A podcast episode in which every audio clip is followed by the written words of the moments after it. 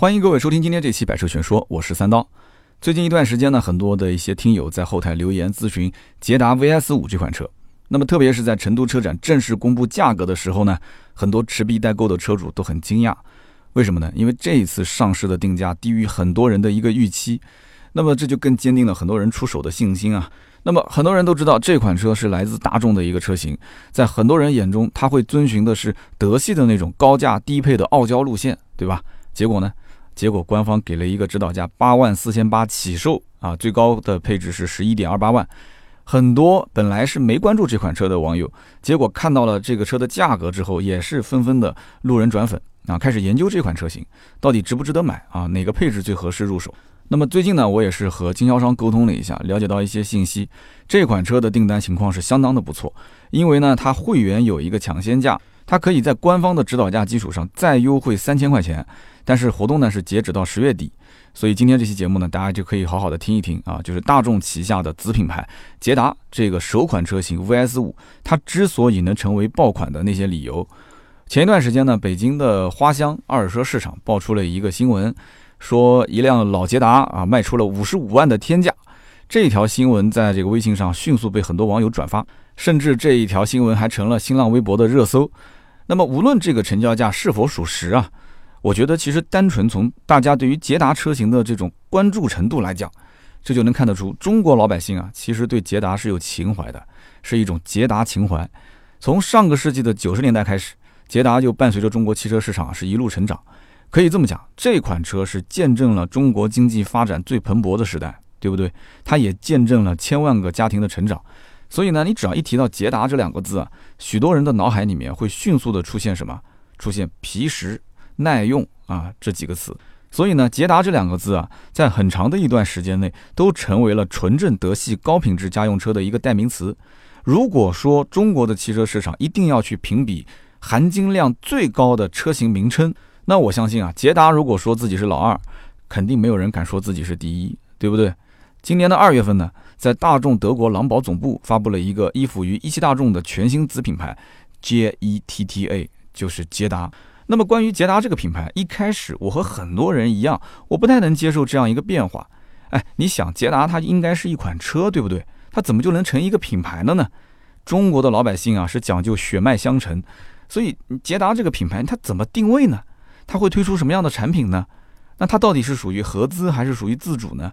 它有多少是大众的技术呢？消费者其实有一堆的疑问，我也有一堆的疑问等着解答。那么当时在德国的狼堡。大众的高层提到了这个品牌的愿景是什么呢？就是成为中国首次购车用户的标杆选择。哎，这个很有意思啊！我当时就猜测啊，如果按照这样的一个定位，那么这个品牌的首发车型它应该会控制在十万元上下的一个售价。为什么呢？因为绝大多数的老百姓啊，他的首次购车的预算基本上就是在十万上下。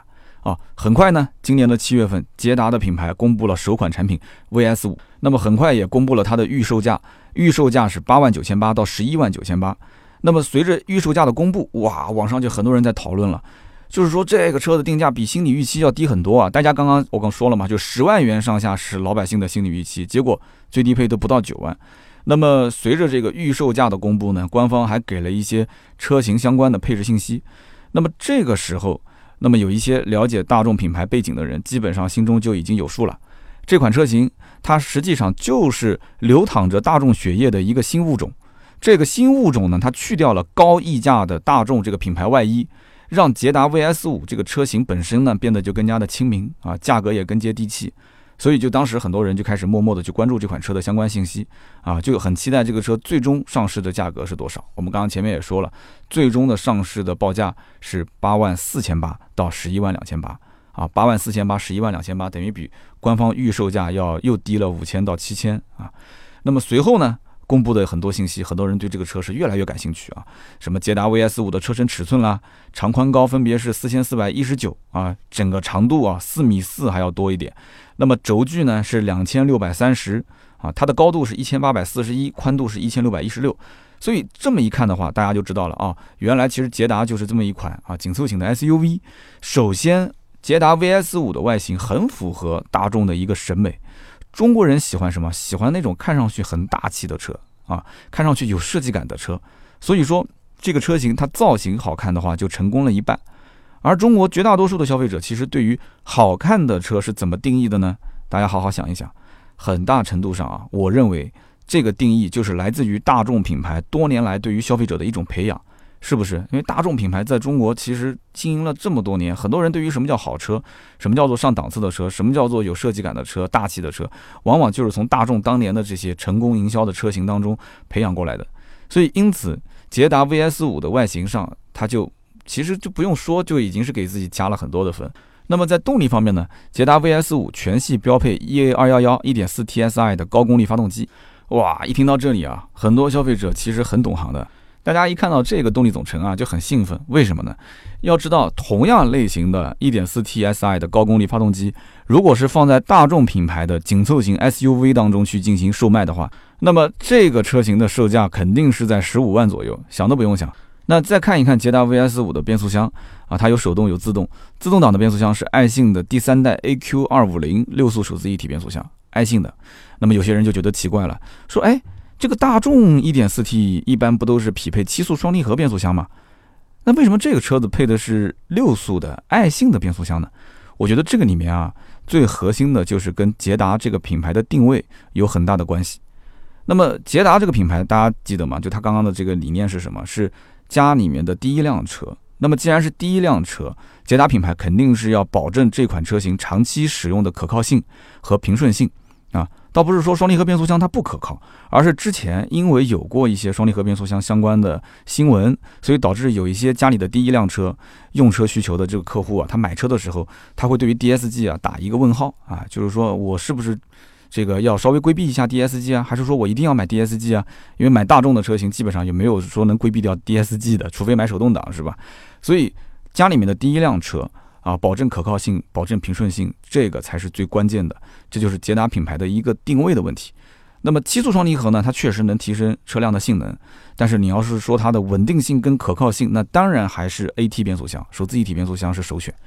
那么其实捷达 VS 五它是来自于大众全球的模块化架构平台 MQB A 一这么一个平台，它与奥迪的 A 三啊、奥迪的 Q 二 L 啊，它是同宗同源，因此呢，在核心技术方面，在部件的应用方面，它也是跟全球同步的这样一个大众最新的研究成果。那么不仅如此啊，捷达品牌的设计研发也是由德方主导的，这是有利于从源头上确保产品的性能和品质。如果大家要是看过这款实车的话啊，捷达 VS 五的外观和内饰，它是有着浓郁的大众 SUV 的设计风格。那么特别你要从侧面去看啊，你仔细看它的侧面，整台车的腰线还有下面的裙线，它整个冲压出来的那种线条感是非常非常的犀利。在大众的很多车系里面，你是能看到这样的一种线条。那么它车身各处的拼接工艺也是无可挑剔啊。那么 MQB 平台它有一个特点，就是短悬长轴。这样的一个视觉特征，你在捷达的 VS 五的车上去看是非常非常明显的。大众车系也都是会有这样的一种特征。车内的空间呢，是老百姓最关注的点，对吧？所以这款车呢，我相信在展厅里面，很多人第一个看的可能不是前排啊，可能是后排。拉开车门一看，说：“哎呀，哇，这个空间可以，可以，可以。”就中国老百姓对于后排空间是非常非常的喜爱啊，就是一定要大小的不行，大的我就爱。所以呢，我相信很多的一些消费者看了这个后排空间，再看看这个价格，那肯定就有点迫不及待想掏钱了啊！应该讲，捷达 VS 五的整个的制造水准，可以确定是采用了大众体系的一个高标准，它可以带来更好的一个品质啊，更好的一个性能啊，更好的一个可靠性。而实际上呢，据我所知啊，其实捷达 VS 五这款车，它的生产的地点在什么地方啊？可以确定的是什么？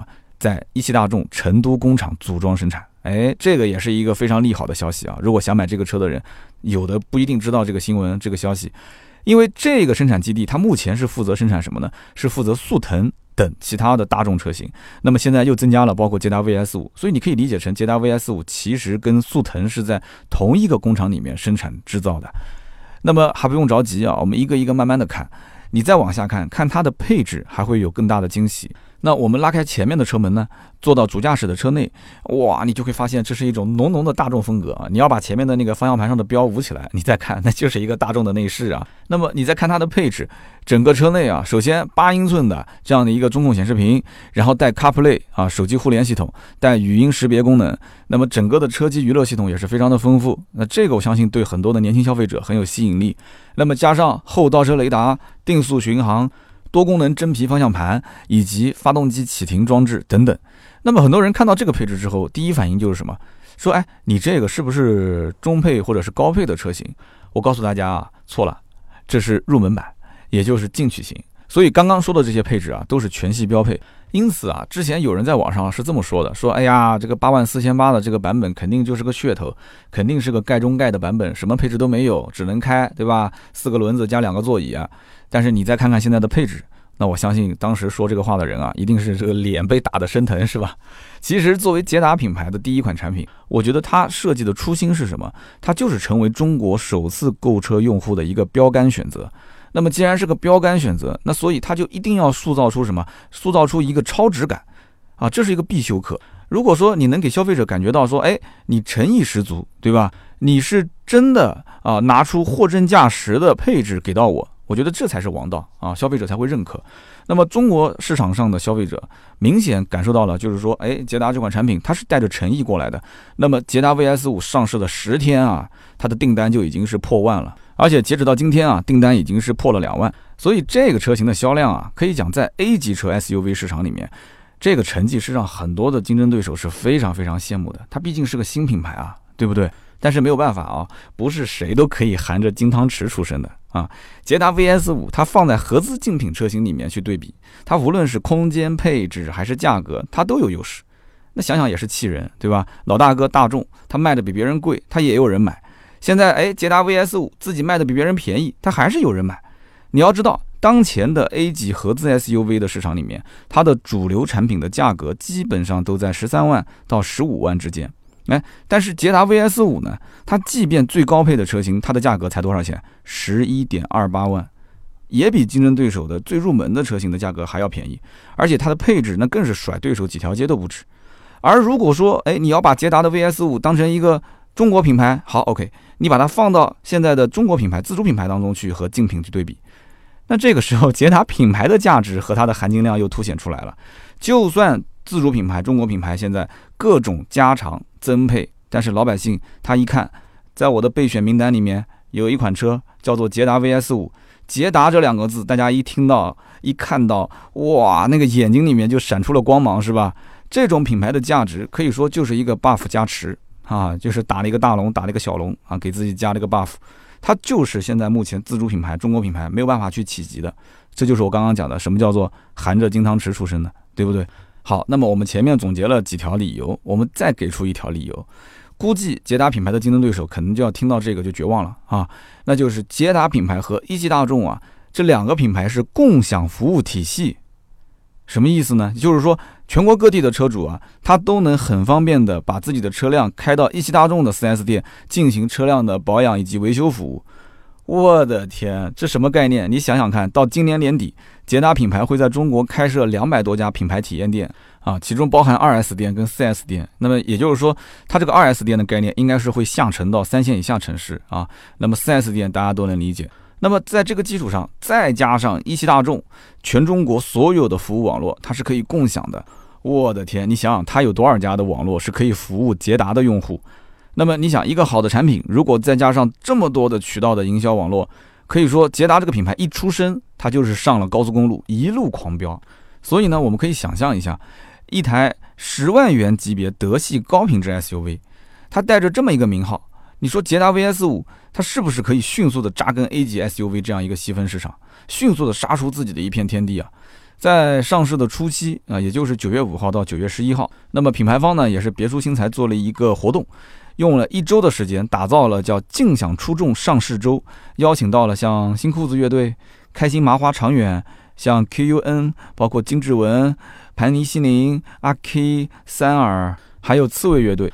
那么提到这些名字，我相信很多人也是耳熟能详啊，因为最近两年呢，有两档综艺节目是特别的火，一个呢叫做《乐队的夏天》，还有一个呢叫《这就是街舞》。这两档节目可以说是吸引了无数的年轻人啊！我我算年轻人吗？其实我是新裤子乐队很早很早期的一个粉丝。那么最近也是看了这个乐队的夏天之后呢，我就特别喜欢这个盘尼西林乐队啊，非常非常喜欢，我是他的粉丝，因为我喜欢那种 Britpop，就是英伦摇滚的这种风格。盘尼西林玩英伦摇滚真的风格非常非常不错。所以，我相信在我们的听友里面，肯定也有很多的杰出青年啊，杰就是捷达的杰，杰出青年。大家是有没有人到现场去看他们的这个演唱会啊？有没有人参加过这个捷达的竞享出众上市周啊？如果有的话，你可以在我们的节目下方留言啊，告诉我一下。那么现如今的话，年轻的消费者对于自己的第一台车要求是非常的苛刻，从以前的不讲究到现在的不将就。所以它多元化的一种驾乘的需求啊，让很多的厂商他们都在摸索怎么去迎合年轻人的胃口。实际上呢，高颜值、高品质、高品牌附加值，我觉得这几点是打造一款能够让当下的年轻人喜欢的啊，愿意掏钱购买的这样的一款车必备的一些因素。那么这些因素当中有一些呢是后天可以练就的，对不对？但是呢，它有一些因素啊，你后天练也练不来，这个必须得是先天就有。啊，所以年轻人的口味呢一直在变。互联网的时代，大家呢都不喜欢一成不变的东西，是不是？但是万变不离其中，好的产品呢，它可以用诚意去打动人。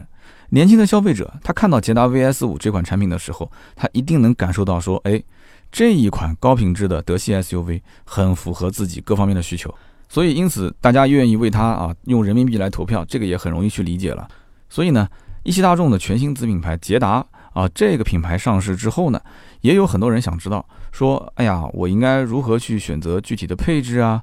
啊，然后这两款手动车型，三款自动车型，一共是五款车型。虽然好像看上去选起来不是很复杂，但是呢，它高中低配各有各的优点，它每一档的差价呢又不是很大，所以呢，咱们还是有必要去帮大家去分析分析啊，一起去探讨探讨，就是哪一款车型才是最适合自己的车。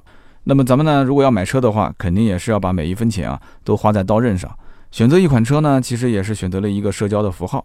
那么捷达品牌又有着怎样的一个符号化的意义呢？它与竞品车型对比，捷达 VS 五的优势到底能有多大？那么这些呢，我们下一期节目呢将会给大家一一的解答。那么好的，以上呢就是本期节目的所有的内容，感谢大家的收听和陪伴。那么我相信呢，听完今天的这一期节目，大家对于捷达品牌以及捷达 VS 五这款产品。已经有了一个全新的认识，那么我们下一期节目呢，再来详解捷达 VS 五这款产品，大家千万不要错过。我们下期接着聊，拜拜。